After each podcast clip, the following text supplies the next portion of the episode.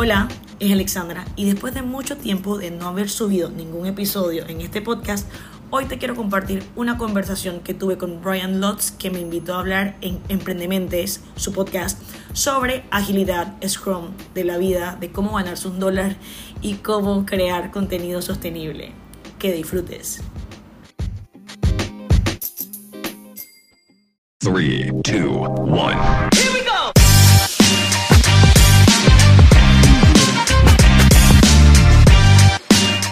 Bueno, gente, hoy con una amiga, Alexandra, Alexandra Chen. Alexandra Chen y yo tenemos eh, una historia curiosa porque ella es fanática del Scrum y yo también soy fanático del Scrum. Entonces, ahora muchos se están preguntando qué es el Scrum, qué es el Agile, qué es eso. Entonces, básicamente eso es una metodología que ahora se ha vuelto un poquito de moda. Ahora todo el mundo quiere hacer Scrum, ¿no? Yo creo que ahora hay Sí. cursos de Scrum en, en Udemy, En en, todos en lados. todos lados y, y más que todo es, te lo voy a, a- a dejar a ti para que tú nos expliques qué es todo este movimiento de Scrum y Agile Mindset que, que- que tú tanto predicas en, en tus redes sociales. Sí, eh, primero que todo, thank you por invitarme.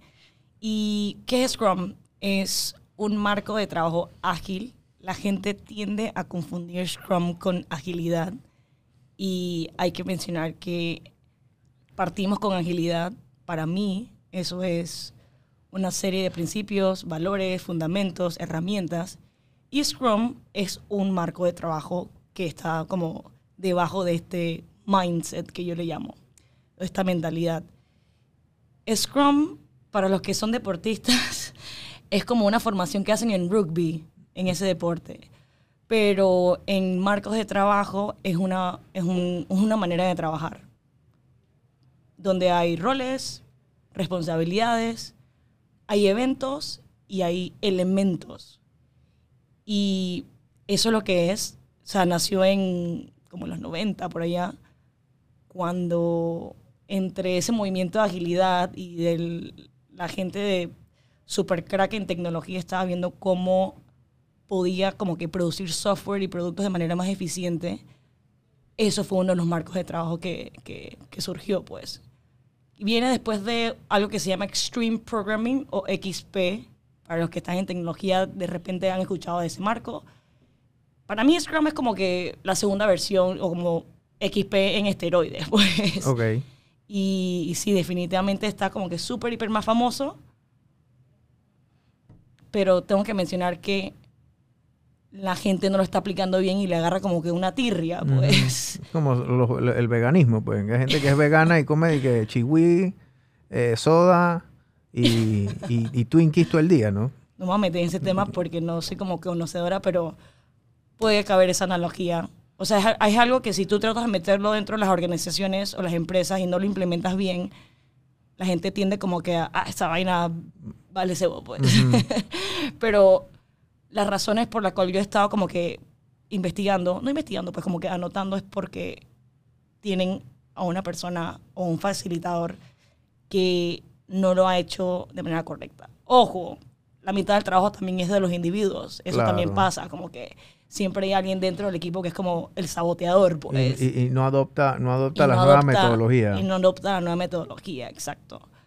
Y por eso es que yo ya, yo predico tanto lo del agile mindset, porque la gente me dice que, ah, que es Scrum, que es un Kanban o que es este marco. Y yo dije, no, man, es simplemente toma lo que te funciona, descarta lo que no y muévete rápido. Eso es lo que es agilidad. Claro. O sea, cómo con lo que tengo hago lo más que puedo y voy aprendiendo sobre la marcha. Claro. El Scrum, para mí, te voy a decir una cosa, es la diferencia entre el orden y el desorden. La persona que le gusta trabajar de chambón, desordenado, no quiere cumplir el deadline, no quiere documentar su trabajo, esto no es para ustedes. No lo hagan, porque no es para ti. Bueno, Ahora, si yo tú creo que hay maneras de hacerlo. si tú quieres ordenar tu, tu casa, quieres ordenar tu empresa, quieres ordenar tus procesos, tus proyectos, tus trabajos, y eres desordenado, esto te puede ayudar. Un exacto, poco exacto. Pero hay que tener la apertura, pues, de Claro. Seguir las reglas y las ganas, 100%. Y las ganas. Y entender que Scrum, o sea, la manera en cómo se mide productividad en Scrum es individual.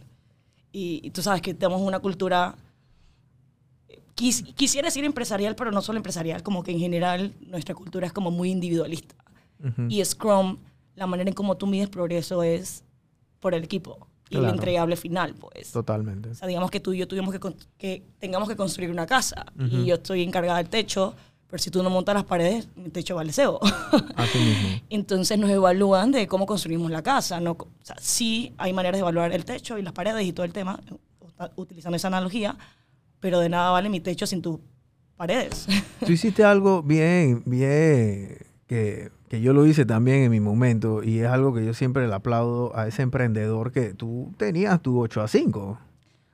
Tú tenías tu Sí. 8 a 5 y tú dijiste un día, dije, hey, esto no es para sí, durante la pandemia. voy para adelante. Pero digo, antes de eso, acuérdate que también tenía lo- los trajes de baño. También, Bueno, sí, tú siempre has sido una emprendedora exacto, serial, así has estado en todo, pero Exacto. tú sabes, no siempre has tenido ese, es como que bueno, siempre has tenido tu, tu safe zone, que digo yo Sí. que en- eh, es, es tu, es tu trabajo, pues, Sí, me explico, por sí. más que tú hagas cosas por fuera, eh, pero no era tu, eso no era lo que te daba de comer al 100%. Un día tú dijiste, dije, me voy, Sí. Y entonces te dedicaste full a emprender y comenzaste a hacer contenido, que eso es lo que yo te quiero ya llegar. Tú sí, comenzaste sí, a hacer contenido de cero, todas tus cuentas, Sí. haciendo estos, est- Está estos chequeando. tips, haciendo estos tips de, de, de, de Scrum y de Agile. Mindset y de, y de consejo y de crear contenido de valor para tus usuarios. ¿Cómo te ha ido en ese, en ese proceso? Bueno, sí había emprendido, o sea, para, sí, tenía el 8.5, pero antes de eso tenía, siempre he estado emprendiendo. Cuando yo tenía la marca de los trajes de baño, yo vivía de eso. Ok. O sea, yo Ah, estaba, no sabía. Sí, sí, exacto. Por eso es como que, bueno, eh, te quiero contar un poquito de eso. Y eso salió de Junior Achievement. ¿Te acuerdas que había un programa cuando estábamos peladitos, tus 15, 16, 17 años?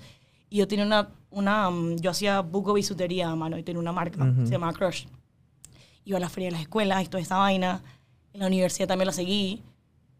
Yo tenía 16, 17 años y yo me estaba metiendo 500 palos out of expenses todos los meses. Qué bien. Y tenía 16, 17 años. ¿Cuánto era el salario mínimo en esa edad, Sí. en esa época? No, estabas volando. Estaba volando. Obviamente, esto lo sé ahora en retrospectiva, pues. Yo, no- yo me acuerdo que yo tenía, disque, detrás de mi agenda, disque ingresos, egresos. Si la vaina estaba positivo, yo, yo estaba bien, cool. Pianela ahí. Exacto, súper, disque rudimentario. Básico, ¿no? Y después en la universidad, cuando estaba en industrial, empe- empecé a diseñar trajes de baño, más que nada para mí, porque yo estaba como que cabreada de que la gente tuviera la misma ropa que yo, pues. Pero tampoco es que me iba a gastar con tal. Y empecé a hacer eso, siguiendo como que la línea de los accesorios, y yo vivía de eso. O sea, cuando yo me mudé de la casa de mis papás, que fue más que nada porque iba a mover como el showroom, que en ese momento tenía como que una oficina familiar, fue por eso. O sea, yo empecé a vivir sola y, em- o sea, a mí mis papás, yo afortunadamente me han dado todo, educación, casa, todo este tema, pero me pagaron la universidad también, pero ellos no me daban disque ni un dólar extra desde que yo tengo 18 años. Así que nada más quería como que recalcar eso de que no es que, porque tú me conociste cuando yo estaba todavía, o sea, creo Estabas que en el, en el tema de... saliendo del startup, del último startup. Correcto. Exacto. Entonces, nada más quería como que agregar eso. Y en pandemia fue que yo empecé como que a aplicar más agilidad en mi vida. Ok. Porque, ¿qué es agilidad? Buscar la manera más eficiente ante incertidumbre, volatilidad y de siempre entregar valor Ujú. Porque no vas a tener todo perfecto, no vas a tener todo, no vas a estar en, en, el, el- en el lugar perfecto, pero tú tienes que resolver. Y me gusta mucho hablar de eso porque eso le pasó no a ti y a mí nada más, a todo el mundo. Literal, el mundo. A todo el mundo le pasó eso. Y yo en ese momento, yo todavía tenía mi trabajo en ese startup. Y sí nos recortaron a medio tiempo, pero yo afortunadamente tenía como que todas mis finanzas en orden. En verdad nos pagaban bastante bien. Yo ya tenía, iba para mi cuarto, quinto año y ya tenía como que cierto seniority en esa empresa. Ujú. Y como en junio, julio, yo decidí renunciar. pero no es renunciar por renunciar. O sea, ya yo antes de la pandemia había empezado a hacer esos workshops, ¿te acuerdas? Eh, hice como un, un, un taller de dos horas de introducción a Design Thinking, de Lean Startup, de Business Model Canvas, de agilidad y de Scrum, que suenan como que términos súper rimbombantes, pero yo en ese momento dije- me decía a mí misma, si yo logro compartir esto y que más gente trabaje con este set de herramientas, para mí va a ser mucho más fácil innovar, va a ser mucho más fácil aportar valor y va a ser mucho más fácil comunicar ideas. Ujú. Yo toda la vida he estado vendiendo. Desde que, o sea, yo nací en- y mis papás tenían la tienda, el restaurante, la bodega, me explico. Eso está en tu DNA. Sí, prá- prácticamente. Entonces yo empecé a notar que a la gente como que le costaba comunicar y vender. Y es como, man, es que ¿quién más va a poder venderlo mejor que tú? O sea, si tú no tienes tu pitch, ¿quién más? O sea, ¿cómo alguien más va a venderte a ti también como lo harías tú? Claro. Entonces, bueno, 2020, la pandemia, no sé qué, y yo empecé a notar, teníamos más tiempo libre, ¿verdad? O sea, la mayoría de la gente, o la mayoría de la gente tenía los trabajos suspendidos, o estaban en medio tiempo, o los habían lastimosamente... No, habían eh, votado, mucha los gente habían los votado, votaron. exacto. Y teníamos poco tiempo, y bueno, yo empecé a notar como que, que los problemas que tenían mis amigos o colegas eran cosas que yo me quedaba como que, pero esa vaina es una huevazón. Como que yo empe- empecé a comparar cómo mi equipo y yo tra- habíamos trabajado por los últimos cuatro años Ujú. y versus esos problemas que me estaban como que eh, comunicando. Y yo hice mucho más énfasis en el tema de agilidad, design thinking. El taller que te estábamos contando lo había hecho por primera vez en, en un lugar físico. Yo decía como que, "Hey, si yo consigo 10 personas que, que si consigo 10 personas que me paguen 20 palos por escucharme dos horas hablar sobre estos temas, para mí, o sea, diseñó como un experimento. Para mí eso es que éxito. Ok. Porque ya 10 personas más van a saber de un tema que tanto me apasiona. Sí. pues. Y ya había hecho, se registraron 18. Y dije, ah, pretty. Cool. Hice, tenía poco miedo porque yo, así que lo dividí en dos grupos porque dije, más no sabía si yo iba a poder manejar 18 personas en un solo taller. La vaina es que yo la pandemia yo seguía haciendo eso por online. O sea, cada fin de semana o cada dos semanas posteaba, se registraban 10. O sea, por dos horas me estaba haciendo 200 palos. Y yo como que aguanta. Yo como que ya empezaba como que los amigos de la gente que man, este man tiene una idea, necesita como que un poquito de estructura, bla, bla, bla. Yo estaba en el story y me estaba haciendo eso. Bueno, la vaina es que para adelantarte el cuento, mitad del- de la pandemia, muchas cosas se pararon. A mí me siguieron pagando, o sea, yo seguí empleada, pero yo, yo no estoy aquí como que para hacer plata por hacer plata, pues. O sea, yo me aburro, y si me aburro es como que me cabreo, yo no quiero estar todos los días cabreada. Te o sea. Sí, exacto. Entonces, eh, bueno, tomé la decisión de renunciar, pero obviamente antes de renunciar, y quiero hacer énfasis en eso, que no es renunciar por renunciar. Ya yo tenía un contrato amarrado por otro lado, de un part-time, haciendo lo que yo hacía para otra fintech. Entonces, ahí empecé a hacer, a o sea, yo decía, ya no quiero trabajar como que solo para un solo proyecto, al menos que sea algo que yo realmente quiero estar ahí ocho horas Claro. empecé a valorar, a valorar buco mi tiempo, empecé a, a darme cuenta de que, luego te digo, no quería estar cabreada todos los días. Yo que, decidí que todo lo que yo quería hacer, si al menos el 80% es acercado a lo que yo quiero, belleza, porque no todo va a ser perfecto, ¿verdad? Y empecé a tener como que proyectitos a medio tiempo y estuvo perfecto porque las empresas no podían pagar un salario para todas las habilidades que yo ponía sobre la mesa. Y yo tampoco quería un salario de 8 a 5. Y entonces empecé a como que a negociar esos medio tiempos. Y afortunadamente como que siempre me mantuve en esos medio tiempos. Y empecé a darme cuenta de que en verdad yo podía trabajar menos horas, entregar igual o más valor y ganar mucho más plata. Ahora lo tengo más claro. En ese momento como que yo no estaba tan clara. Y empecé a enseñar el tema de agilidad. Primero me contrataban como product manager, que era el rol que yo hacía antes. Pero cuando yo llegaba a las, a las, a las, a las compañías que me estaban contratando así eh, part-time o por proyecto y yo como que entrevistaba a todo el mundo. Pues como que para mí es fundamental en agilidad entender cuáles son los roles y las responsabilidades. Porque si me toca a mí ubicar los recursos de manera eficiente, yo tengo que saber qué es lo que hay. Claro. Y que esa, o sea, ahí aprendí buco. Empresas pequeñas, medianas, no estaban los roles y responsabilidades definidos. Empresas sin organigrama. Alguien lo hacía porque, porque lo sabía hacer ya, pues. Y, y, y era de que tú podías estar haciendo la misma vaina que yo y y no sabíamos. O de que asumíamos de que, pero Brian, no- tú no eras el que tenía que hacer eso. Y tú sabías que yo era el que tenía que hacer X tarea.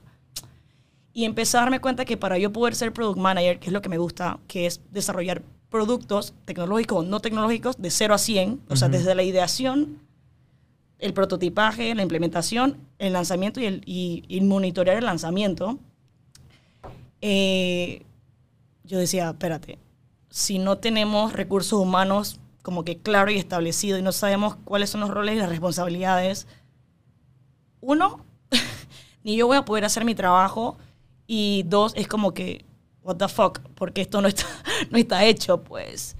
Y darme cuenta de que, que tenía que ayudar a esas, o sea, donde yo estaba, no tanto por ellos, también por el trabajo que yo hacía, pues.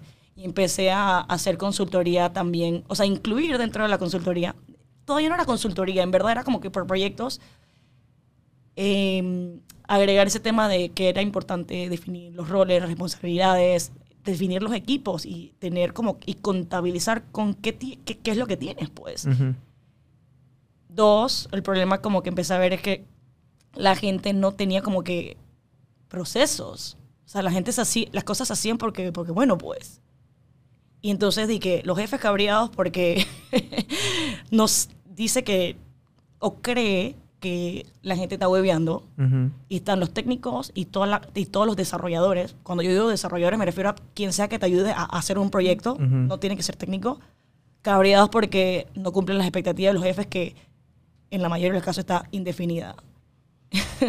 que los gerentes creen que son claros, pero en realidad no. Claro.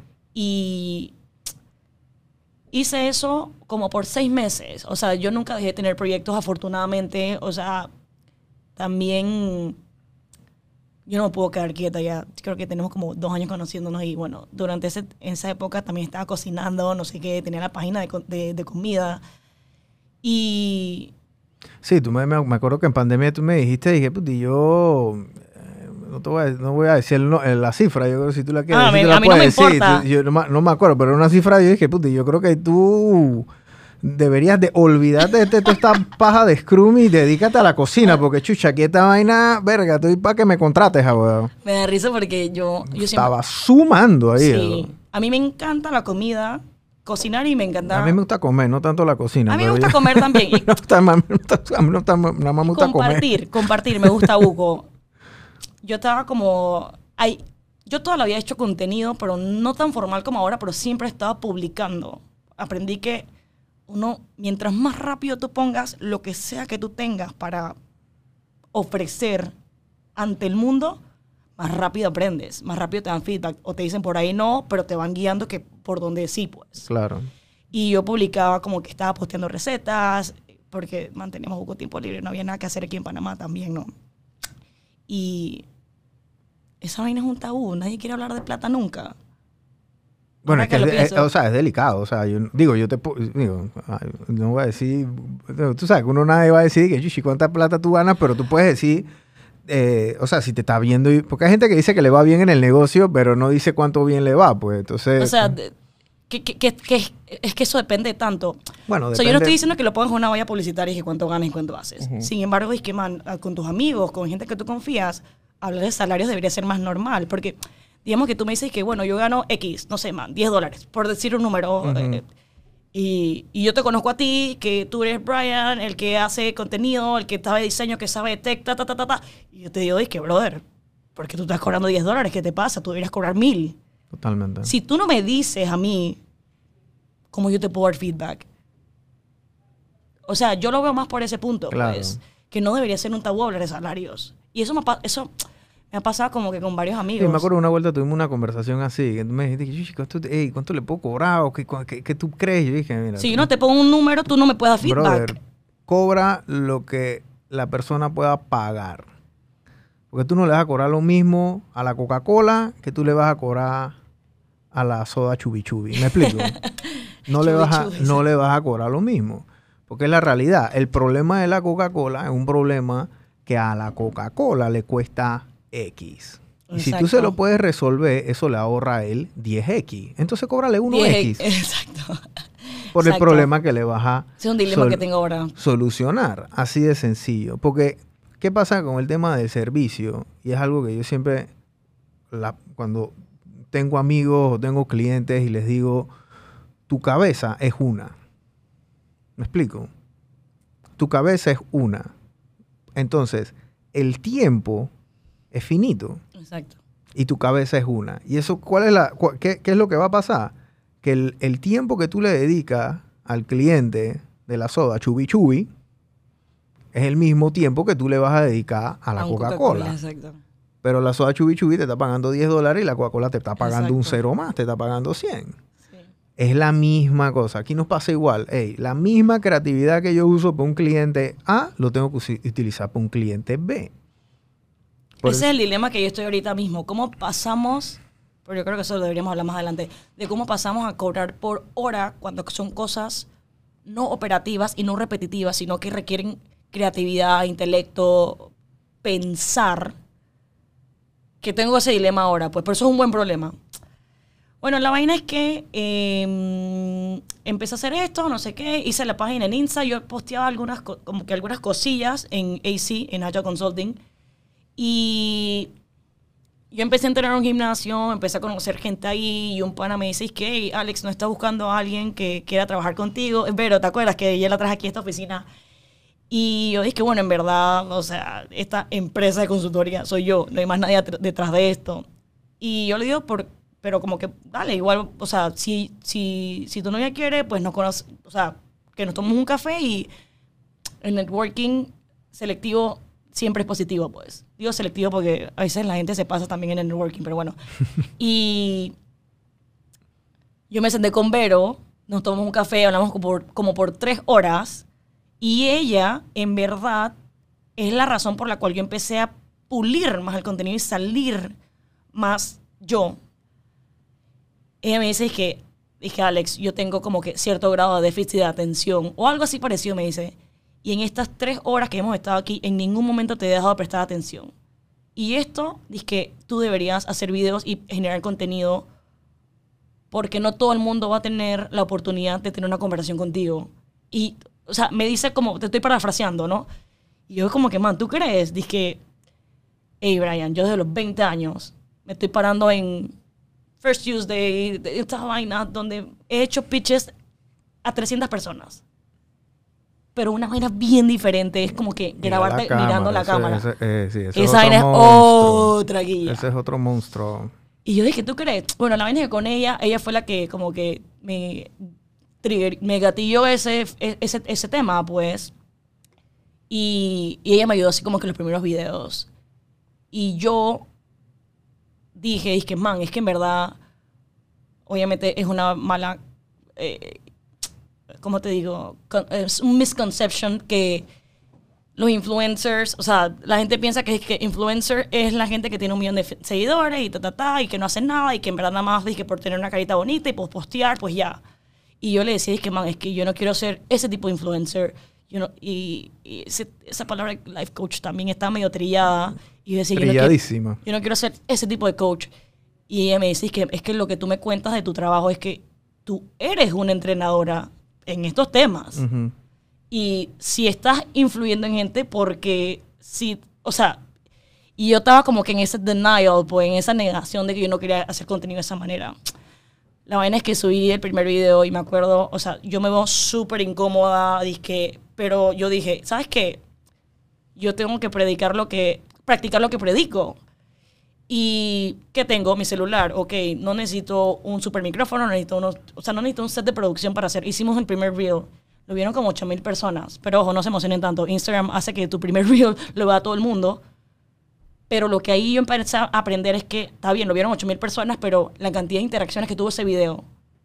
O sea, la cantidad de compartidos, que eso sí no lo puedes fake. o sea, eso es porque alguien se lo envió a alguien Claro. Y todo el mundo dice, man, Office, sí, no sé qué, porque hablo del miedo y las ideas. Tú ves ese primer video, está fuck up. Pero de la nada me siento como a la semana con la otra inter que tenía Lisa. Y me dice, que man, qué fuck up. Estaba sentada con una amiga y de la nada me dice, que man, mira este video y eras tú. Y la man dije, o sea, y está cool. Ellos, yo le llevo una generación a ellas. Claro. Y empecé a hacerlo, o sea, yo soy súper consistente y cuando yo quiero algo voy a por ello. Y a como instruirme un poco más, o sea, qué tanto tenía que postear, porque Instagram, tú sabes, si dejas de postear, la, la vaina te tira por, por, por, por los suelos. Y empecé a postear, so, dije, bueno, voy a subir un reel cada dos días, o sea, un día sí, un día no, un día sí, un día no. Y yo le decía a Vero y a Lisa, es que, mami, en verdad tengo miedo de quedarme sin contenido. Sí, ese es el, ese es el, esa es la fobia. Y la man dije, es imposible que te quedes sin contenido. Claro.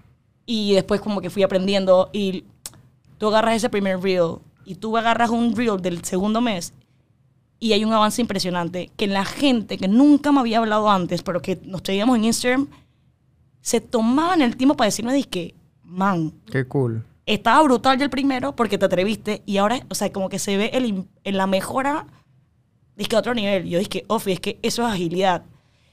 Yo con todo este journey ya casi llevo como que oficialmente un año de postear como más formalmente, porque en la cuenta de comida sigo posteando cosas, pero más informal, menos como que producido, pero igual tengo un, tengo un montón de interacciones. Ya yo hoy te puedo decir que yo sé que yo no me voy a quedar sin contenido porque yo estoy, te, te estoy publicando mi vida y lo que yo pienso y lo que yo siento. O sea, predico buco eso de agilidad, pero también lo demuestro con lo que hago. O sea, por ejemplo, si yo te posteo un contenido, o sea, una pieza de contenido, yo levanto una barra arriba de mi cabeza y te pongo, disque, los fallos, los, y estoy fallando. Y yo quiero que tú me veas fallando. Porque, man, poco gente que se friquea, no intenta cosas por miedo. Sí. Porque dice, ah, voy a paquetear. Y subo un lift, se me cae la barra y pongo, que los fallos son parte del proceso. Pero ese mismo contenido lo puedo subir en Alexandra Chen, lo puedo subir en ACI Consulting, lo puedo subir, subir en Daily Habits y aplica todo. Claro. Brian, yo no estoy faking que yo entreno todos los días. Tú sabes que yo entreno todos los días. Ujú. Por un lado subo una cosa. Yo puedo subir exactamente dos fotos, no, foto, no fotos iguales, pero es que, Lit, ahorita sentándome aquí, posteé una contigo. Digo, bueno, soy invitada de Brian. Posteé otra foto en AC, pero ya como que con la producción. Y es- pero eso lo, lo postó en la, en la cuenta del, del trabajo. Y es como, ok, va a haber nuevo, un nuevo podcast episode.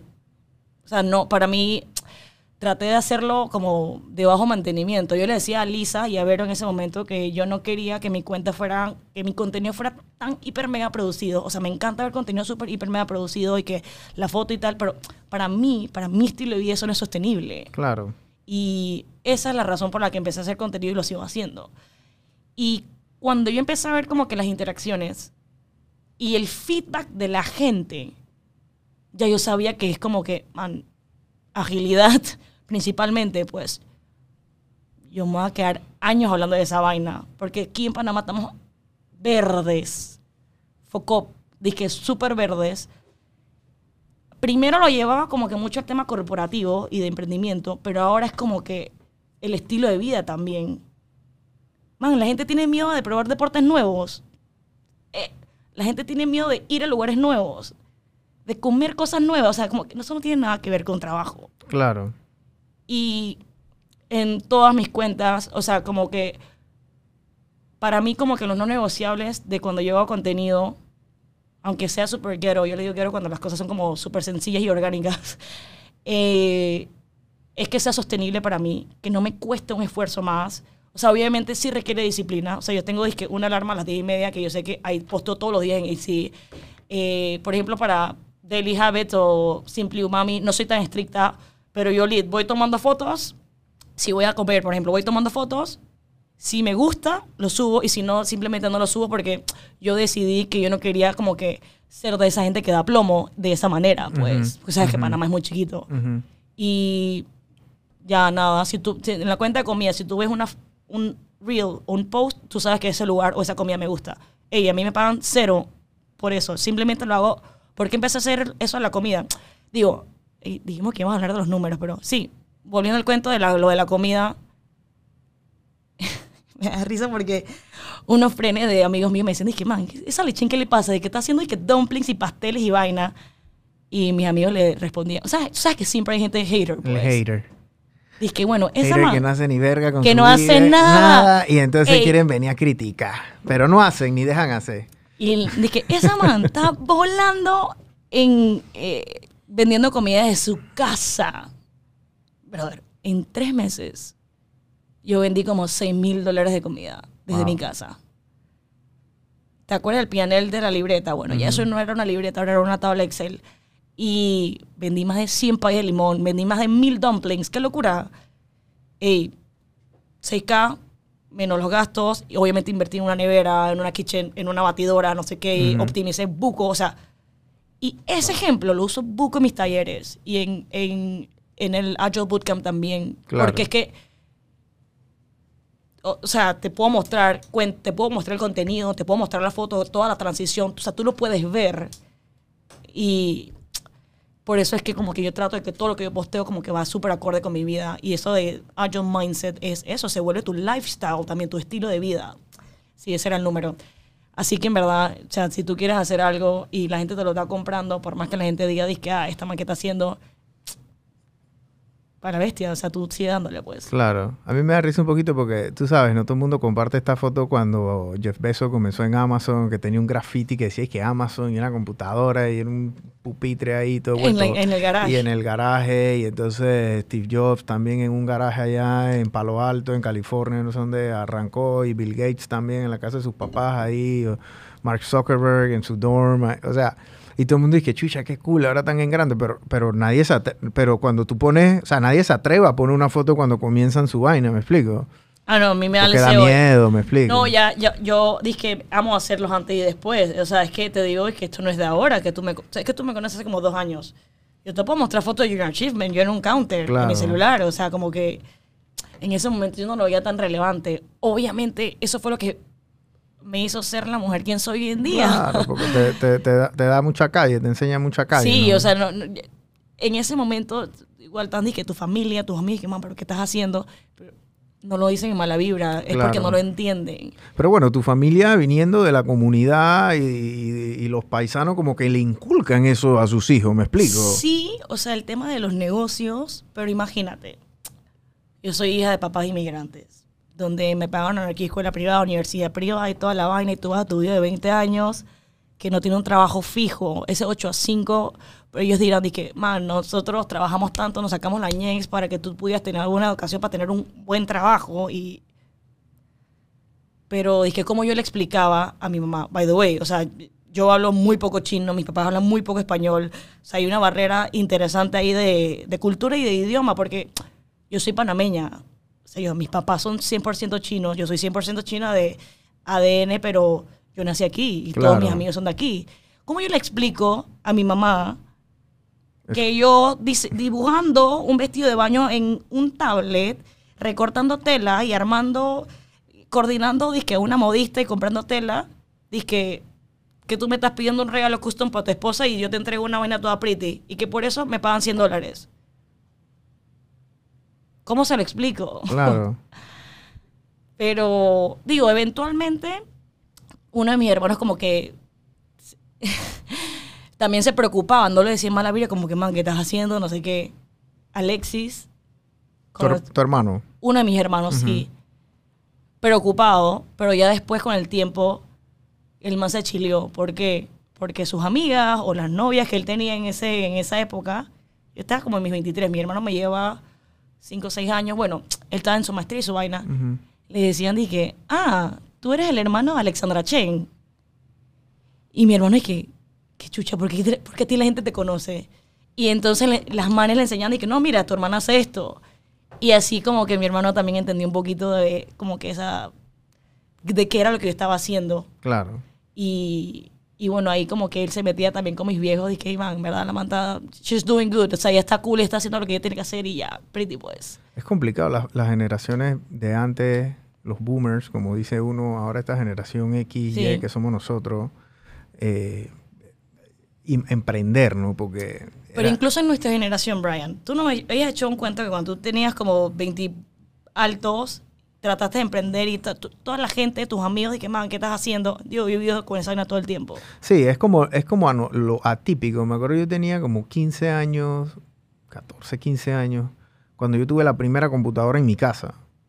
Ah, wow. A los 14 años, yo estaba en primer año, creo, en 2008, eso pudo, yo- ese- pues, tiene como 13 años. Y ese, en ese, ese verano mm, eh, compraron una computadora por primera vez en la casa. O sea, yo tenía 12, 13, mi hermana pudo haber tenido como 9, 10. Eh, y nosotros no teníamos computadora. O sea, no- no- las casas no tenían computadora, Alexandra. Eso no existía. O sea, habían televisiones en todos los cuartos. Mi mamá creció con una televisión en la sala solamente. Y lo más probable es que todas las familias en ese momento nada más había una televisión en la sala. Entonces había una computadora por hogar. No había varias. en Ahora, internet. entonces, ¿qué pasa? El internet lo compartías dije, con el teléfono de la casa. O sea, que no podías estar conectado todo el tiempo porque entonces sonaba ocupado. Eh, eh, era, era, era, era complicado el tema de navegar también. ¿ok? No había DSL, después vino la DSL que estaba conectado todo el tiempo, pero eso fue un proceso. Sí. Entonces, yo comencé, me acuerdo, como a... Yo tenía un primo, mi primo, él estaba estudiando sistemas y él estaba como casi... Y los amigos de él también estudiaban sistemas y hacían, dije, páginas web y vaina.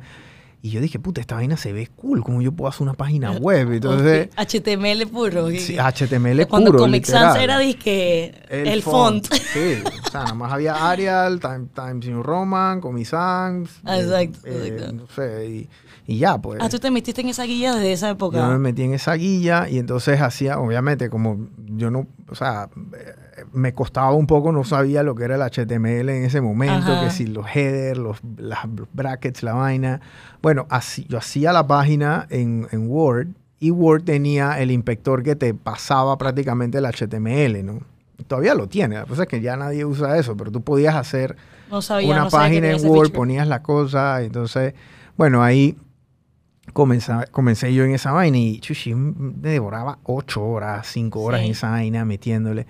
Puta, y mi mamá, o sea, mi- la familia no era, e- estas carreras de, de- de- de- de hacer páginas o de, de diseño, de- de- esto, esto, esto era algo nuevo. ¿Y qué estás haciendo? ¿Estás pasando ¿A qué- tantas horas en la computadora? ¿Qué estás haciendo? ¿A qué juegas? Ajá. ¿Me explico? Entonces, Sí. bueno, terminé yo mi, mi tema de contabilidad, pero lo que te digo es que es complicado para las primeras generaciones decirle a un hijo, dije, es como, chuchi, yo no sé, yo le he hecho a mi mamá, dije, puta, quiero ser cantante. Mi mamá dije, ¿qué, qué, estás jugando, brother? Exacto, exacto. Me explico, o sea, hey, madura. bro. O sea, e- esas eran las clases de comentarios que le hubieran dicho cualquier otra. Es como que no, no era algo que tú le inculcaras Exacto. a tu hijo. Ahora tú vas a un sexto año de cualquier escuela aquí en Panamá y tú preguntas quién quiere ser doctor y te va a levantar la mano dos personas. ¿Y quién quiere ser abogado? ¿Quién quiere ser abogado? Te va a levantar la mano dos gatos.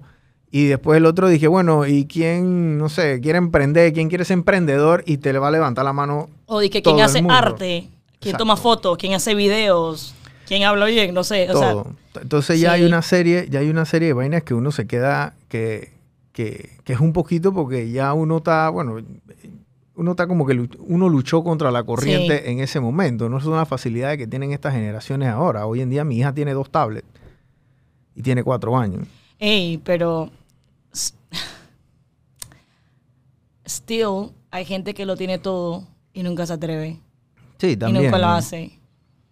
Eh, eh, yo me refería con el tema de emprendimiento que cuando tú y yo estábamos emprendiendo ya como adultos, o sea, en tus 20, estoy segura que algún friend tuyo, algún conocido, es que "Ma, este ¿qué carajo está haciendo? Claro. Y tú sentías la vibra, no te lo decían, pero tú lo sentías. Ahora es de que hat emprender. Y tú y yo dije, o sea, gente como tú y como yo que hemos estado toda la vida emprendiendo, haciendo algo, dije, es que siempre ha sido cool. o sea, Sí. solo que quizás estábamos como que un poquito más adelantados. ahora es como que más normal. Antes yo siento que la gente veía como que al emprendedor como que "Ah, este man no tiene trabajo. A mí me dijo un, un cliente mío una vez, el señor Alberto Pons, me acuerdo clarito, y yo estaba comenzando mis primeros pininos en el, en el Banco General, y yo lo atendía a él en, en Guayavera. Siempre me regalaba una guayabera bien bonita para Navidad. y el señor Alberto Pons me dice, Brian, el rush que tú vas a tener cuando tú ganas un dólar de algo que tú produciste es inigualable. No, es es- un rush que constantemente vas a querer, ¿no? Y yo creo que esa es como que, eh, guardando las proporciones, como que la adicción del emprendedor, pues. Pero es un conjunto de cosas, porque no es solamente porque, bueno, yo te doy plata y tengo ese rush, sino que el producto de tu Tiene- trabajo se cuantifica y a medida que obviamente va subiendo la calidad de tu trabajo, más se va cuantificando Sí. el asunto. No es que vas a entregar más calidad, mejor trabajo y vas a ganar menos. Es, al revés, ¿no? Sí, es que eso es otra guía. O sea, y esta vaina pasa en los trabajos y, en los, y, y la gente que quiere emprender o quiere hacer productos. No es tú que quieres darle a la gente, es que la gente necesita. Si tú te mantienes agregando valor, el reward, el regalo, la compensación, viene por añadidura. Claro. Pero tú tienes que estar seguro que estás resolviendo un problema y agregando valor. Me dio mucha nostalgia y estaba sonriendo porque me acordaba de cuando yo tenía la vaina de los trajes de baño, la marca. Eh, para mí yo estaba haciendo trajes de baño.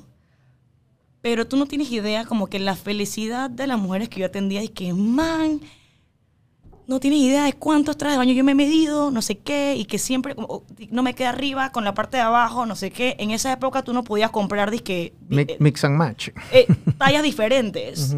Pero yo te hacía una vaina custom. Yo entendí, aprendiendo Design Thinking y Lean Startup en esa época, que yo no vendía trajes de baño. Yo vendía atención. Yo vendía que tú te fueras, o sea, las chicas, pues, porque era una línea de, de, de trajes de baño solamente de femeninos, que se fueran, disque, man, qué cool es tener algo que me quede y que más nadie lo tenga. No era un traje de baño, tú te puedes ir a Fel- desde un Félix hasta un costo y tú te vas, a, te vas a comprar un traje de baño. Pero todos los que yo hacía era disque uno, o sea, por eso costaban 100 dólares y todos estaban hechos a mano. O sea, como que tú podías tener como que el mismo print, pero nunca nadie iba a tener exactamente tu traje de baño. Y se puede ver muy bonito, pero si la vaina no te queda, Claro. y, o sea, desde la quinceañera hasta la señora que está diciendo, man, es que nada me queda o nada de lo que me gusta me queda.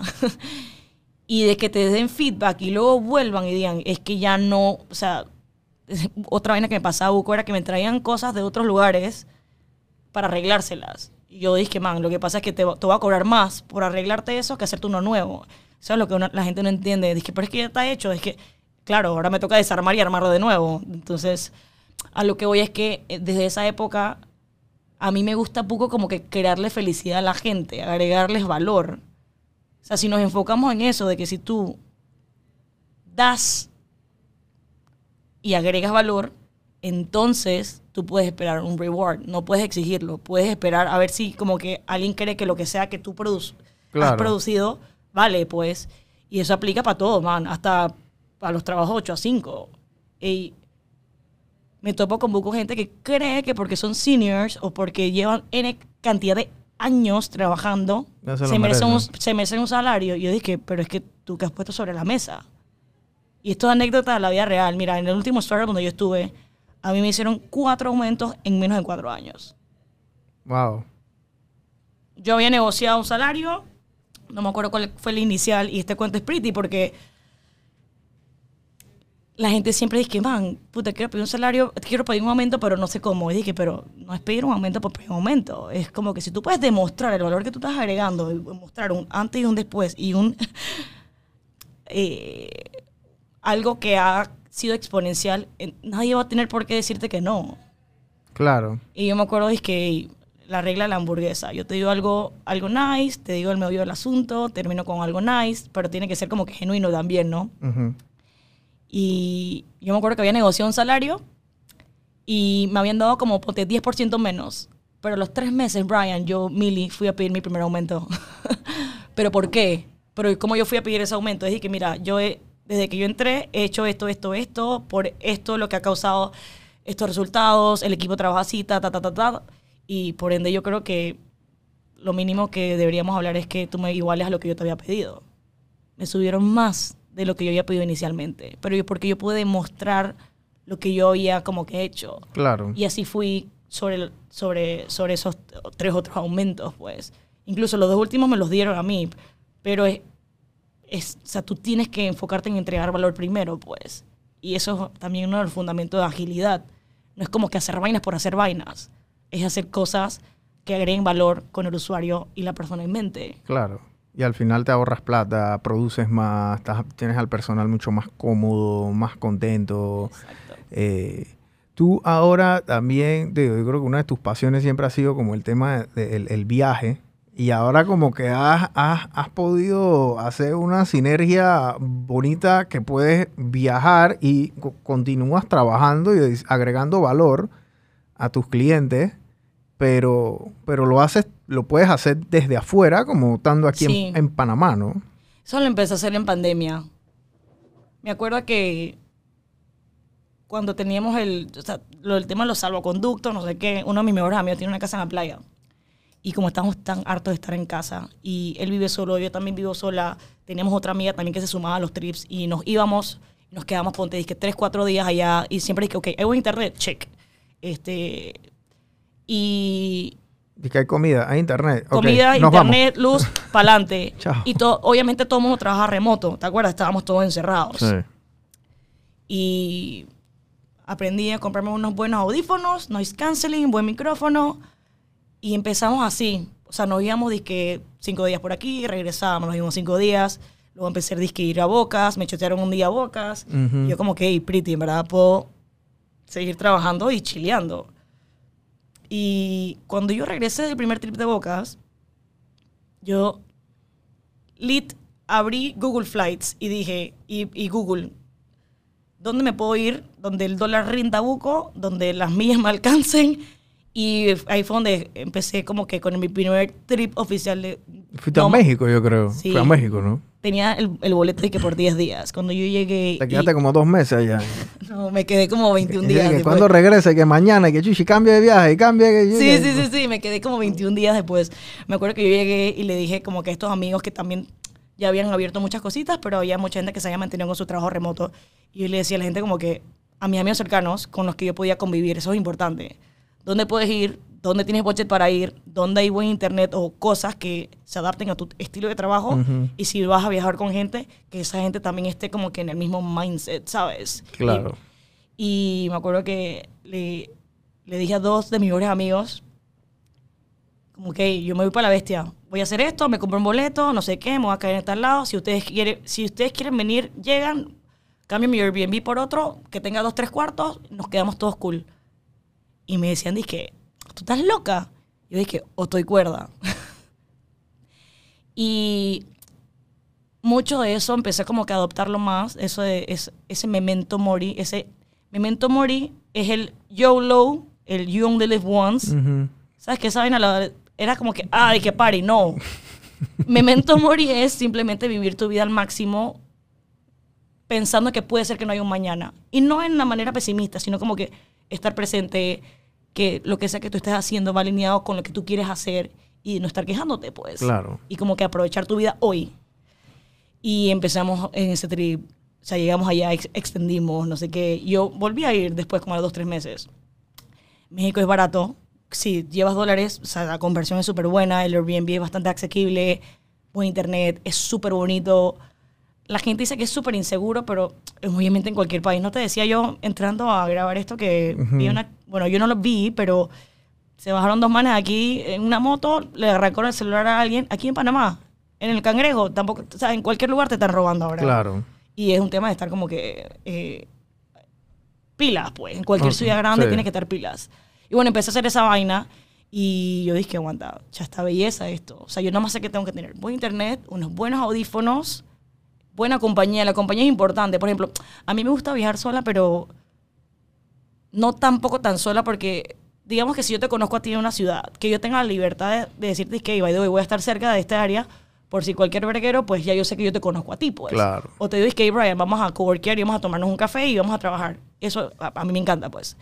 Y empecé a hacer eso y empecé a aceptar que, si yo, que, que yo no tenía que esperar vacaciones para poder viajar y para, no necesariamente viajar, porque tú puedes empezar de que yéndote a la playa, yendo a Bocas, yéndote al Valle, a Venado, o sea, aquí hay buenos lugares. La razón por la que yo escogí México es porque Panamá está fucking caro. Y México me salía súper más barato que viajar aquí internamente. Esa es la triste realidad. Y empecé a adoptar más eso, pues. Dije que quiero ir a tal lugar, pero no tengo que pedir vacaciones. Yo, yo siento que ahorita mismo yo no necesito vacaciones porque me encanta lo que hago. Y yo, o sea, tú, yo te abro mi Google Calendar y todo lo tengo agendado. O sea, por ejemplo, ahorita este viajecito que me tiré en España, tuve los 16 días, me fui a ver el Grand Prix, pero yo trabajaba de 3 a 7. En España de 3 a 7 la gente no hace nada. Claro. De que en La siesta. la siesta de que descansando, pero de 3 a 7 eran las 9 a 12 aquí en Panamá. Yo tenía mis reuniones ahí. Claro. Entonces, muchas de las sesiones que yo tengo con mis clientes son ya preagendadas. Igual yo estoy en todos los grupos de, de Slack comunicándome con ellos. Y fue belleza. Y ya, digo, yo lo sabía desde antes que podía trabajar y viajar, pero obviamente eso es poco disciplina. No todo el mundo puede hacerlo, pues. No, no es que no todo el mundo pueda hacerlo. Todo el mundo puede hacerlo si te logras adaptar. Pero no puedes descuidar el- el- el- la responsabilidad que tienes Claro. con esa gente que le diste, o sea, Claro. que le estás tratando de, de- de- de tus clientes, ¿no? Porque a la hora de la Sí. hora, esa es, es la utopía del el emprendedor, es que piensa que siempre va a estar de vacaciones o puede irse en vacaciones y que on- on the más, fly. brother. No, brother, o sea, el emprendedor no agarra vacaciones. Exacto, Eso no exacto. existe. O sea, yo vine a agarrar mis primeras vacaciones en cinco años de agencia este año. Sí, en tienes febrero. personal. Tienes perso- Literal. O sea, yo nunca, eso para mí yo no era, dije, bueno, me voy a ir de vacaciones. O sea, me fui, Que fue de que para tu boda. me O- fui para mi boda. Literal. O sea, Sí, literal sí. fue para mi boda, me fui 10 días a California. Esas fueron mis vacaciones. Sí, fueron sí. 10 días, ¿no? ¿Me explico? Ya, yo de verdad es que me siento súper afortunada y agradecida que yo no necesito pedir vacaciones. Como que yo no quiero estar desconectada tampoco. O sea, yo me encanta hacer contenido, me encanta compartir la comida. Ah, eso lo quería mencionar. Yo, o sea, después de pandemia que estaba disque vendiendo los postres y vaina, tenía como un año sin postear en esa cuenta, pero. La gente que me conoce sabe que a mí me gusta comer, pues. O sea, como que ir a lugares nuevos y probar vainas. Y siempre me preguntan, es que, ¿dónde es que fuiste a comerte los ampajos tal? ¿O dónde fue? Y yo estaba, es que, man, no quería postear eso en mi cuenta personal, pero quería compartirlo. Y dije, yo estoy a hueva. Y yo tengo una cuenta, tenía como 700, 800 seguidores, que era la gente que me compraba. Y empecé como que a crear mi journey de lugares pretty y comida pretty donde yo iba. Y dije, mira, tú vas a este lugar, puedes pedir esto, esto, esto, esto es lo que yo pido. Y compartir lo que a mí me gustaba. Y ya. Claro. Y empecé a ver dizque, las interacciones, la gente compartiéndolo. O sea, un video, un video gallísimo. Dice yo haciendo una ensalada griega, era un somo. Y un sancocho, dice man, dice 50 compartidos, dice man, what the fuck. Y es un video X, o sea, te lo juro. Sí, la comida siempre va a tener un- un- un- unas interacciones a- a- a- a- anormales, la verdad que yo le digo, ¿no? Pero lo pretty es que esa receta le está sirviendo a alguien que probablemente no se sabe ni siquiera hacer un huevo frito. Claro. Yo ahora acepté que influir sobre las personas, aunque sea uno, sean miles, sean millones, es que lo que sea que tú tengas que decir, dar u ofrecer a alguien le funcione. Claro. Period. Y si lo haces de manera constante y consistente, naturalmente tu cuenta empieza a subir, naturalmente vas a tener más interacciones. Obvio, tienes que producir, iba a decir contenido, pero tienes que producir lo que sea que esté alineado a lo que la gente necesita. Eso es importante. Sí. No dije que, que quiero hacer yo y que quiero aportar y que quiero vender esto. Dije, pero ¿quién te dijo que la gente quiere eso? Sí, el valor, el valor de tu, de tu contenido eh, te lo determina tu, tu, cal- tu- no la cantidad, sino la calidad de tu audiencia a lo que tú quieras hacer. Te voy a poner el caso del Huffington Post. El Huffington Post era un blogcito que comenzó hace como 10, 15 años y era un blog bien nicho en Nueva York. ¿ok? Ahora el Huffington Post todo el mundo Sí, conoce que es el Huffington Post, pero en ese momento era un, era un blog relativamente nicho en el área de Nueva York. Eh, y lo veía gente de Chicago, lo veía gente de Filadelfia, lo veía más que todo el noreste de los Estados Unidos. ¿Qué pasa? Los seguidores principales del Huffington Post eran los principales escritores en el New York Times, los principales escritores en el Washington Post, los principales escritores en el New York Post, los principales gente en el Chicago Tribune, o sea, los principales periódicos de los Estados Unidos, en el Boston Globe, toda esta vaina. Los principales periódicos de los Estados Unidos, Eran los l- consumidores. sus escritores eran los consumidores. Entonces, del Huffington Post salían todas las noticias que se repartían alrededor de los otros, Claro. de los otros periódicos. Entonces tú decías, ¿qué es más, qué es más valioso? Ah, bueno, yo, el más valioso será pautar algo en, en New York Times o en el Boston Globe. No, voy a pautarlo o voy a invitar al escritor del Huffington Post De que, que ahí- venga a mi restaurante porque él va a escribir algo ahí y lo van a ver este otro pocotón de gente. Entonces tu alcance y tu influencia no, la, no depende de la cantidad de gente que te siga, sino la calidad de gente que te siga y que ellos puedan Replicar pro- el mensaje, exacto. replicar más tu mensaje, ¿no? Eso, eso lo, lo, lo estoy aprendiendo día a día con el contenido que hago. Porque sí, o sea, tengo menos de un año haciéndolo conscientemente. Y a lo más tengo como mil y pico en AC, tengo ya mil y pico en Simply Umami. Hice la cuenta esa de Daily Habits donde pongo como que mis, mis workouts, este, cosas que aprendo como en movilidad, recovery, etcétera. Y eso lo hago porque simplemente... Parte de tu día a día. Es parte, exactamente, es parte de mi día a día. Y, Y, es no me- algo importante. Yo me imagino el día que no entrenas no te sientes bien, te sientes como que... "Ay, sí, eso no es parte de mis entrenar". hábitos diarios, por eso esa página se llama así, pues. Y muchas veces quería como que compartir cosas que no necesariamente tenían que ver con CrossFit o weightlifting, pero dije, ¿por qué deberías usar zapatos más anchos? O sea, que no lo quería postear yo, como que imagínate que yo posteé solamente contenido de levantamiento ahí, pero, o dije, ¿por qué eh, deberías hacer movilidad? No para que levantes 3.000 libras, sino para que puedas llegar a viejo. O Claro. sea, eh, como yo quería como que compartir ese, ese, ese tipo de contenido y de ese microprogreso, pues como de ese 1% cada día que va alineado completamente a agilidad y a, a mi persona, pues. Yo siempre soy de la que va a promover que algo es mejor que nada. O sea, por más pequeño, si nos enfocamos en que los progresos son de poquito a poquito, El 1% rule, es- como le dicen, ¿no? Exacto, que vas como eh, haciendo compound interest, ¿no? Interés compuesto. Versus disque tener el 100% de nada, de ni siquiera haberlo intentado. Y ese tema del que hablaste de nicho, de la historia esa super cool de, de Huffington Post, yo lo, lo he aprendido un poco con esto. Y decía, hey, si alguien comparte mi contenido y a alguien le llega y a alguien le sirve, hey, brutal. O sea, ya, yo ya.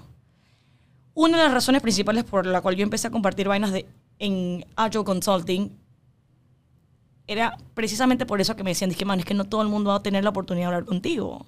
Pero eso que estás diciendo en español,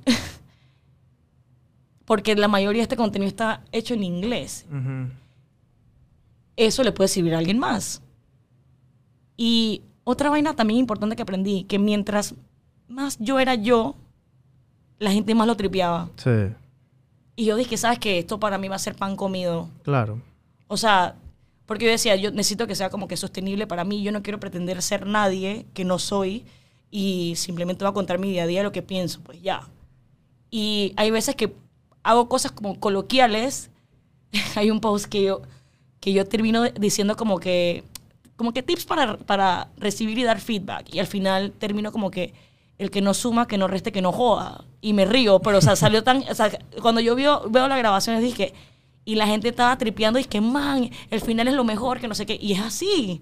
¿Cuánta gente no piensa eso, pero no, es- no se atreve a decirlo? no se atreven pues? Y, O no lo han hecho y entonces te quieren decir cómo hacerlo. Chuchi. De que chichi, debiste haber hecho no sé qué. Debí, ey, ¿Por qué no lo hiciste Y, pero, tú, pues? y, y- y tú qué has hecho? ¿Por qué no lo hiciste tú hace cinco años, ah? Exacto, ¿Me focó. No, y, lo- y, y ese post lo subí para mí, en verdad como que yo no tengo ninguna estrategia en TikTok. Yo todo lo que hago en todas las cuentas lo subo en TikTok. Porque, bueno, pues, o sea, lo subo tal cual. Y un día, en el post ese de los t-shirts negros, ¿te acuerdas? De las camisetas negras. Ujú. Y todo el mundo en Instagram, ey, es bien raro. Bueno, después me, me enseñarás tú más adelante. En Instagram, el- el- los seguidores que tengo son como, como más serios. No sé si serio es la palabra, pero la verdad es que yo subí ese mismo video, que salgo diciendo que no, en verdad yo empecé a hacer t-shirts negros, bla, bla, bla, bla. Y tú también comentaste en ese video en Instagram.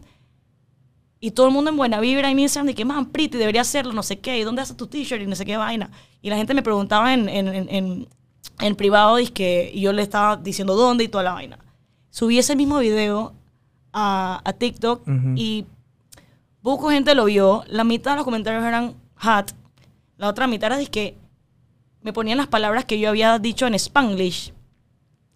Brandear, t-shirt, no sé qué. Dice que el español es tan bonito, no sé qué, dice que no entiendo por qué tienes que hablar en Spanglish. Y, pero buco hate. Y yo me quedé, dije que, wow, era la primera vez que... Y de chiriponazo vi los comentarios.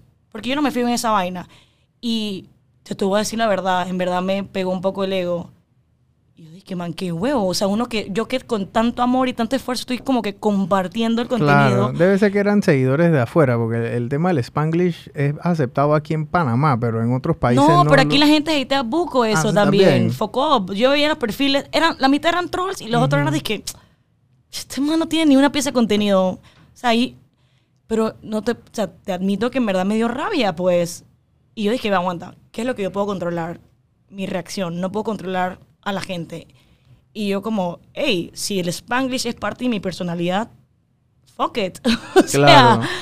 y yo posteaba como que le respondía, no puedo responder con hate porque hate y hate, pues es solo más hate, pues. Yo como que, ah, en verdad no tengo ninguna estrategia en este contenido, simplemente estoy compartiendo lo que comparto en mis otras cuentas. Y sí, yo hablo un poco en Spanglish y es parte de mi personalidad. Lo tomaré Ya. en cuenta para la próxima, gracias. ya. La vaina es que yo dije, ¿sabes qué? Yo también tengo todo el derecho a que eso no esté en mi perfil. Borré los comentarios y ya, o sea, claro. porque como que me estaban afectando. Y por eso hice ese, ese tweet. Eh. Bueno, fue un tweet y después lo hice en un reel.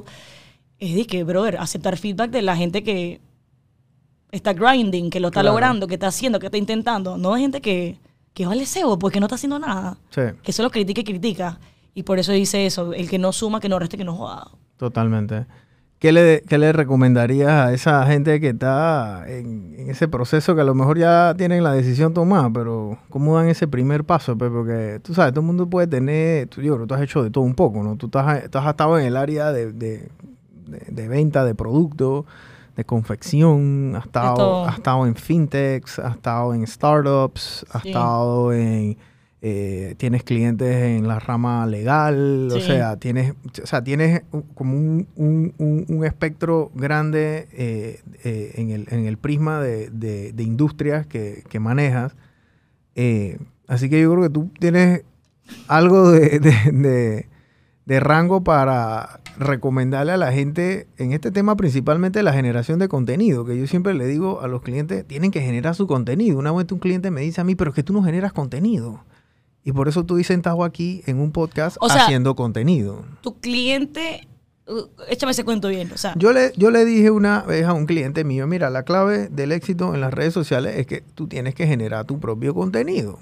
O sea, tú como dueño de la marca o Yo dueño como, Ajá. como la agencia, yo aquí como agencia le dije a un cliente mío que, que- que- que lo estaba asesorando y era cliente de Ah, la y casa. él te rebotó y que pero tú y no él me haces dijo, nada. pero si ustedes no hacen contenido. Y yo dije. Tenía toda la razón. Eh, Le dije, puta Manuela, y nos agarraron con los pantalones abajo. Así que bueno, Manuel comenzó a hacer su podcast de gaming que le gusta. Y yo comencé a hacer un podcast de temas de emprendimiento, ¿no? ¿Qué es lo que te gusta? que es lo que, bueno, es lo que yo decía, dije, puta, está cool el tema de emprendimiento, no me puedo quedar sin contenido porque siempre puedo llamar a emprendedores. Exacto. Eh, entonces yo dije, bueno, dale, está cool. pues. Y, y como yo no soy mucho de hablar, si te das cuenta, te he dejado hablar bastante tiempo. Entonces nada más hago una pregunta, me quedo calladito y así sigue la conversación. Es mucho más sencillo para mí, pero genero contenido de valor también para la otra gente porque Exacto. todas las historias son diferentes, ¿no? No Sí. todos los emprendimientos son iguales. Entonces, por eso fue que yo comencé a hacer contenido. Ahora, te pregunto a ti, ¿qué le recomiendas tú a esa gente que está comenzando? Y si puedes ser un poquito específica, porque yo sé que hay mucha gente que dice, no, que tienen que atreverse, que no sé qué, pero, o sea, ¿qué, qué equipo tú usas o qué comenzaste a usar? O sea, con tu celular, cómo lo hiciste, qué usas para editar, etcétera. Ok. Si, qui- si partimos de que ya tú lo decidiste, que vas a empezar a hacerlo, Fren, es hacerlo, hacer la primera pieza. te da pena salir en video, graba un podcast, haz voiceover, saca una foto. ¿Te gusta escribir más de lo que, de- que hablar? Escribe más. ¿Te gusta editar videos y fotos? Bueno, edita más y publica más. Con lo que tengas. Man, yo tenía... Esta es la primera vez que tengo un iPhone. A mis 31 años. ¿Que podía pagarlo?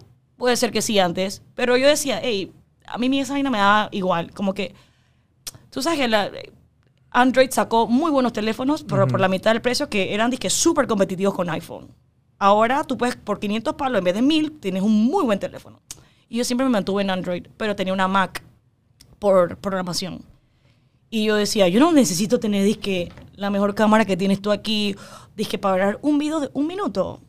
Yo no sé si- ni siquiera si la gente va a querer consumir mi contenido. ¿Para qué yo me voy a poner a, a invertir en, en qué? Si todavía ni siquiera sé de qué yo quiero hablar y a quién le quiero hablar. Claro. Y yo con el Huawei empecé a hacer los primeros videillos y yo la única razón por la cual cambié el iPhone era porque ese teléfono se me cayó un día de la bici y yo le cambié la pantalla, pero ya perdió, perdió esa, la- lo hermético que es y la pantalla tenía como, como polvillo.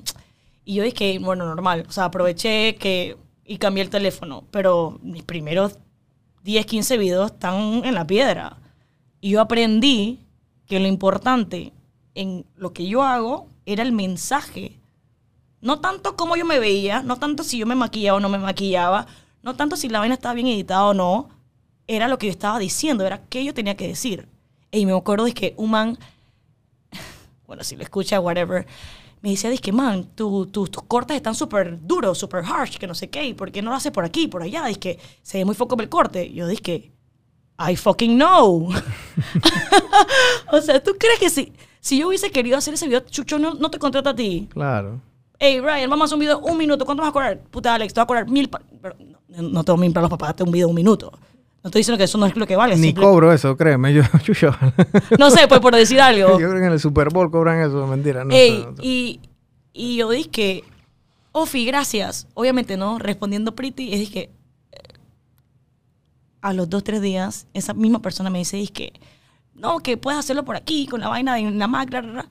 Me dice que, puta, es más difícil lo que yo te había dicho. Que requiere un tiempo. Yo dije I fucking know. Claro. Ey, cero videos de edición. Cero, perdón, apps de edición. Yo, antes del feature de Reels, yo grababa ahí, lo editaba ahí, súper, súper rookie. Y le ponía el subtítulo a mano. Ojo, aprendí de una vez que los subtítulos eran importantes. Porque hay muchas veces que tú estás de que en la fila de súper o de que formando fila y, por favor, nunca escuchen su celular dizque en, con la bocina prendida. Y empecé a no- anotarme a mí misma de que yo muchas veces quito el volumen y si me interesa lo que yo leo, que yo tú estás como que verbalizando, yo entonces le pongo el volumen y escucho y te quiero escuchar. Claro. Y eso, desde cualquier cámara o cualquier celular, obviamente depende de tu contenido, pero igual, incluso la, la comida no aplica porque yo tomaba la foto con mi celular. Eh, poner subtítulos, ahora una app bien cool que estoy usando y tener como un sistemita, pues. Por ejemplo, yo todos los fines de semana me siento, pongo mi trípode, no sé qué, y hago, y hago- varios clips. Es como buena ingeniería industrial. Optimizo proceso. Grabo, grabo, grabo, grabo. Ok. Después me anoto en mi agenda este momento que yo voy a editar. Edito, edito, edito. Editar la parte de cortar los videos y ver cuánto cabe en un minuto, un minuto mi- y medio. Esto lo aprendí sobre la marcha. Al principio era que lo grababa live y lo editaba live. Y eso era una estupidez. Pero es mejor que no hacer nada. Es- Claro. Y yo te estoy dando como que la versión, la última versión de Alexandra de cómo hacer videos. Y edito los videos que quepan en, en un minuto. Bueno, ahora Reels ahora es un formato de un minuto y medio, que está súper cool. La razón por la que hago full Reels es porque tienen como mucha más exposición que, que un video largo, pues. Y de ahí después, CapCut es el app, es gratis. Lo puedes bajar en tu iPad, en el celular. Es o sea, está bien pretty ese app. O sea, no me sorprendería que pronto empiecen a cobrar porque es que está demasiado bien hecho. Yo antes escribía que los subtítulos a mano. Eh, y alguien que me empezó a seguir en social media, este Juan, me dice que mandé una manera de que se autogeneren los subtítulos. Instagram lo tiene, pero está más pulido para inglés.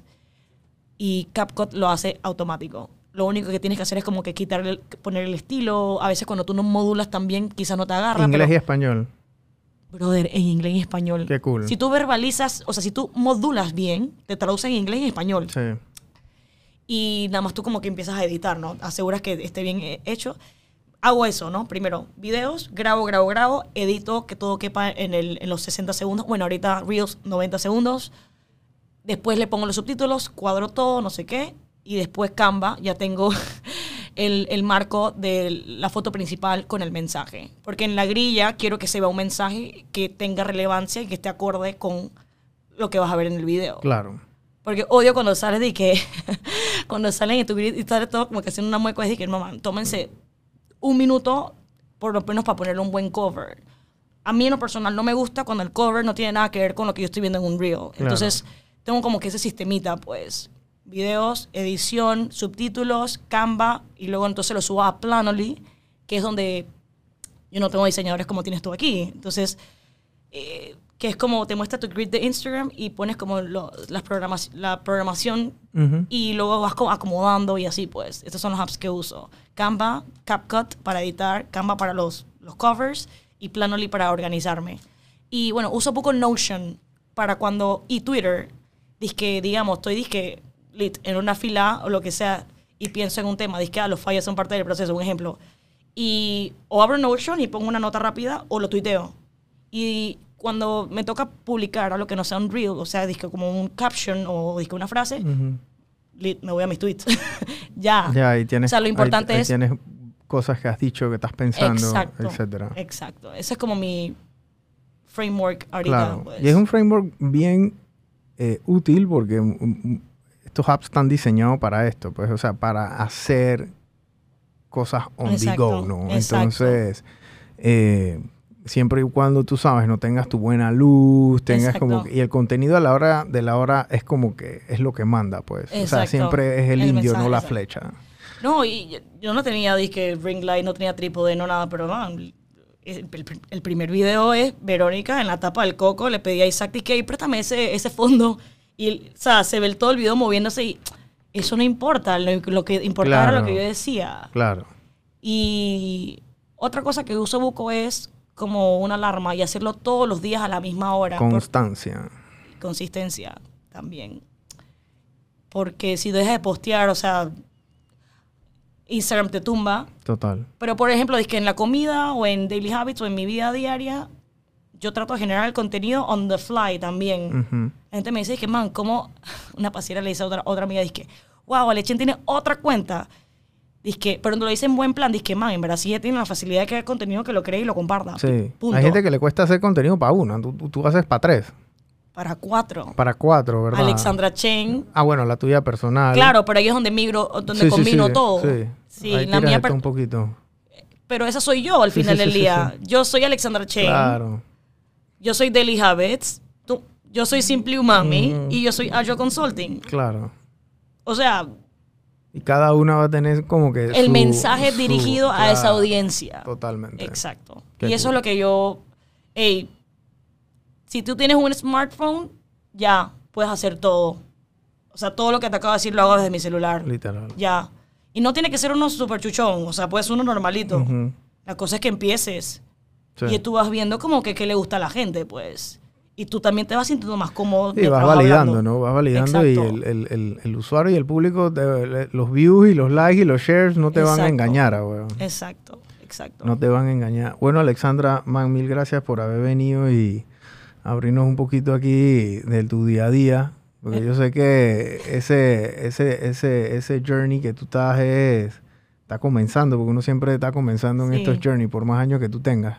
En esto siempre es bueno tener esa mentalidad de emprendedor de que estás comenzando, ¿no? Tú preguntaste, o sea, es que uno tiene que decidirlo y hacerlo, pero tienes que decirlo todos los días también. Porque uh, uh, puede ser que hoy no amaneciste motivado, pero ahí es donde disciplina, la disciplina es la que vale, pues. La disciplina mata. Disciplina mata talento, disciplina mata motivación. O sea, Totalmente. Que- Sí, hay, hay un. Están los cuatro cuadrantes de, de, la, de lo que define si vas a ser exitoso o no. Entonces, tú tienes un cuadrante de la derecha que es la gente que es súper, súper, súper inteligente y es súper trabajadora. Es- Esa, esa clase de gente prácticamente tiene el éxito garantizado, ¿no? Tienes otra gente que no es tan inteligente, pero es también muy trabajadora. Y esa es la clase de gente que van a llegar al éxito, pero les va, a les va a costar un poquito más. Y por lo general siempre se rodean de gente inteligente alrededor de ellos, ¿no? Pero manes son trabajadores. Está otra persona que posiblemente pueda llegar al éxito, que es súper inteligente, pero no es trabajador.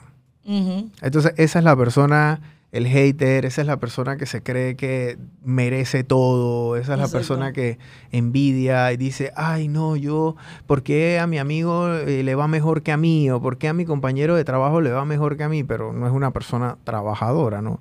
Y la otra, bueno, ya la otra sí son gente que no es inteligente y tampoco es trabajadora, que eso prácticamente están ya en el fondo del barril, ¿no? Entonces, este, es como tú dices, ¿no? La disciplina y el trabajo va a matar cualquier clase de disque talento que tú vayas a tener, porque, Exacto. o sea, Michael Jordan no era un man talentoso, pero era un man extremadamente trabajador ¿no? disciplinado, y disciplinado. exacto, ¿no? sí. Así que, bueno, eh, sigan a Alexandra. Voy a poner todas las, las redes sociales de ella ahí en, en la pantalla para que la sigan. Y, y gracias por, por venir, man. Thank you por invitarme. Buena conversa. Three, two, one. Here we go.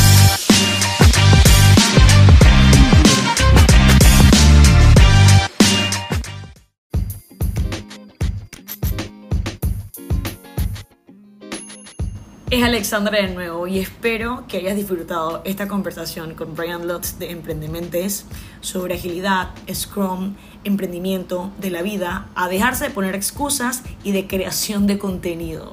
Si tienes algún tema que te gustaría que empezara a hablar más y empezar a subir en este podcast, puedes ponérmelo en los comentarios del Instagram de ac.agileconsulting. Nos vemos en la próxima.